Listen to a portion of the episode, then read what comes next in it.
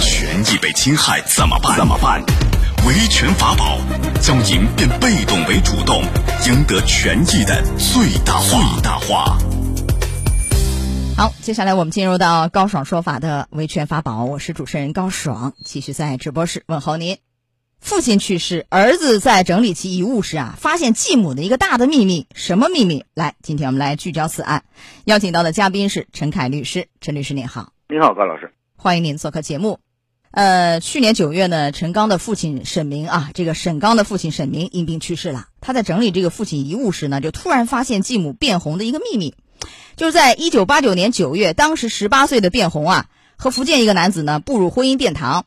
由于没有达到法定婚龄，所以这个卞红呢在福建又办了一张啊出生年月较早、同样名为卞红的这个身份证，而且和这个男子呢领了结婚证。这场婚姻持续了三十年，在去年就二零一九年十二月，双方呢协议离婚了。但是在此之前的二零一九年九月，卞红呢就用原来的身份证和沈明呢哎登记结婚了。直到沈明在二零二零年九月去世，这个婚姻维持了一年左右。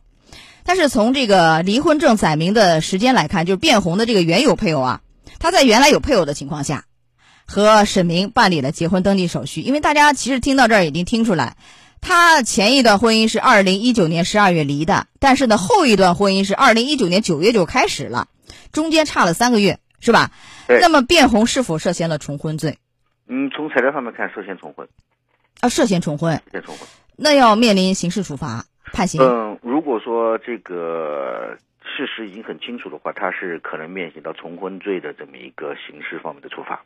那一般是怎么量刑？嗯，重婚罪一般处于两年以下的有期徒刑或拘役。两年以下就最高是两年。对。哎，但是这个事儿你看啊，呃，前后差了三个月，就是说这个沈刚提出来申请的时候，那。卞红已经和前夫离婚了，嗯，重婚的情形已经消失了，有这样一个问题，嗯，他两段婚姻重叠，等于是就三个月时间，后来嘛就，呃，那段婚姻结束以后，第二段开始就消失，这个其实也不影响重婚罪的认定，是吧？嗯，不影响，因为当时的时候你重新就是说，我们讲你前一段婚姻没有结束的时候，你又你又与他人结婚的话，这是明显构成重婚的。好，那按理说像这样的情况，因为沈明已经去世了嘛，否则如果健在，是不是也会涉及到这个重婚的问题啊？嗯，那要看，那要看他对于这个我们讲的这个女性就变红的，她已经有没有婚姻，是否知情，就是一个善意和恶意的问题。哦，如果是已经知情，那可能会涉嫌；如果不知情，不涉及到刑事问题。是的。好，现在这个沈刚就是沈明的儿子啊。以变红重婚为由，向法院申请，就是宣告父亲和这个继母的婚姻无效。嗯，这个婚姻有效吗？像这样的重婚，这样，那么我们新的呃民法典婚姻编当中规定三种情形：一个是重婚的，一个是有禁止结婚亲属关系的，还有一个未达到法定婚龄的。现在是这个现在是情况是重婚的，是婚姻无效的。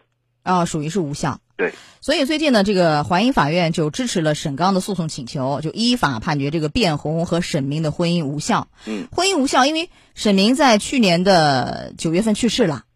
嗯，那无效的话，作为他这个等于是新的配偶嘛，嗯，就没有办法再继承他他的遗产了吧？不可以了吧？因为他不是他的合法妻子，没有妻子，所以他应当不应当继承他的合那个财产。但是这个变红他是一个等于是过错一方，婚姻是无效，这个过错一方还要不要承担一定的损害赔偿给对方？这还有这说吗？有的，对于这个无效婚姻的，呃，无过错一方可以向有过错的主张赔偿。那无过错一方已经去世了，沈明已经去世，沈明的儿子沈刚能不能代替他老爸管这个继母要主张？因为你是有过错一方啊，我来主张损害赔偿还行吗？嗯，现在是这样的啊，就是说，那如果沈刚来主张向这个呃边红来主张的话，首先看来讲，虽然说他作为这个就是怎么讲是去世的这子女吧，那看呢有没有对他构成损害。如果构成损害的话，他有权可以向边红申请主张的。那什么叫构成损害？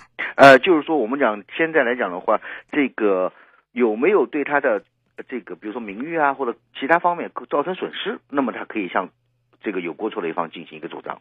这个叫损失吗？就是，呃，继母和他父亲的婚姻无效，等于是继母是重婚的问题，对这个儿子有什么样的影响？呃，构成损失吗？这个似乎有点难啊。对，那就要看这个我们讲沈刚能不能举出证据出来。如果没有举出证据来，他可能很难向什么辩红主张一个损害赔偿的问题。对，这个也谈不上什么名誉侵权，似乎好像也够不上，是吧？对。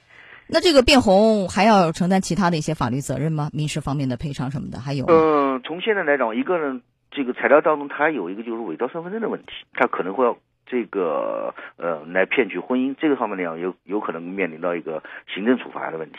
行政处罚就是罚款和拘留这个层面，对不涉及到刑事。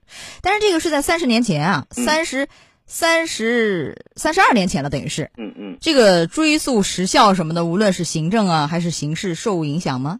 看看这个阶段是否一直持续的。如果说这个阶段一直是持续的，那可能会涉嫌到一个行政处罚问题，这是一。二一个来讲的话，作为这个沈刚也好，能不能作为呃利害关系人向这个公安机关举报他这个重婚的问题，也可能在司法处理当中可以考虑。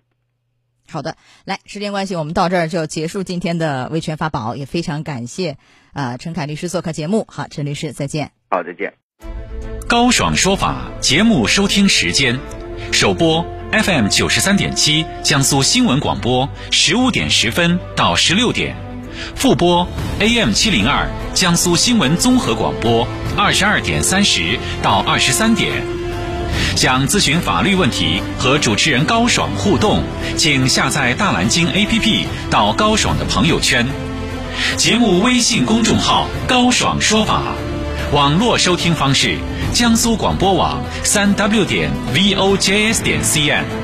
智能手机下载大蓝鲸 APP 或蜻蜓、喜马拉雅等，搜索“高爽说法”，可随时收听。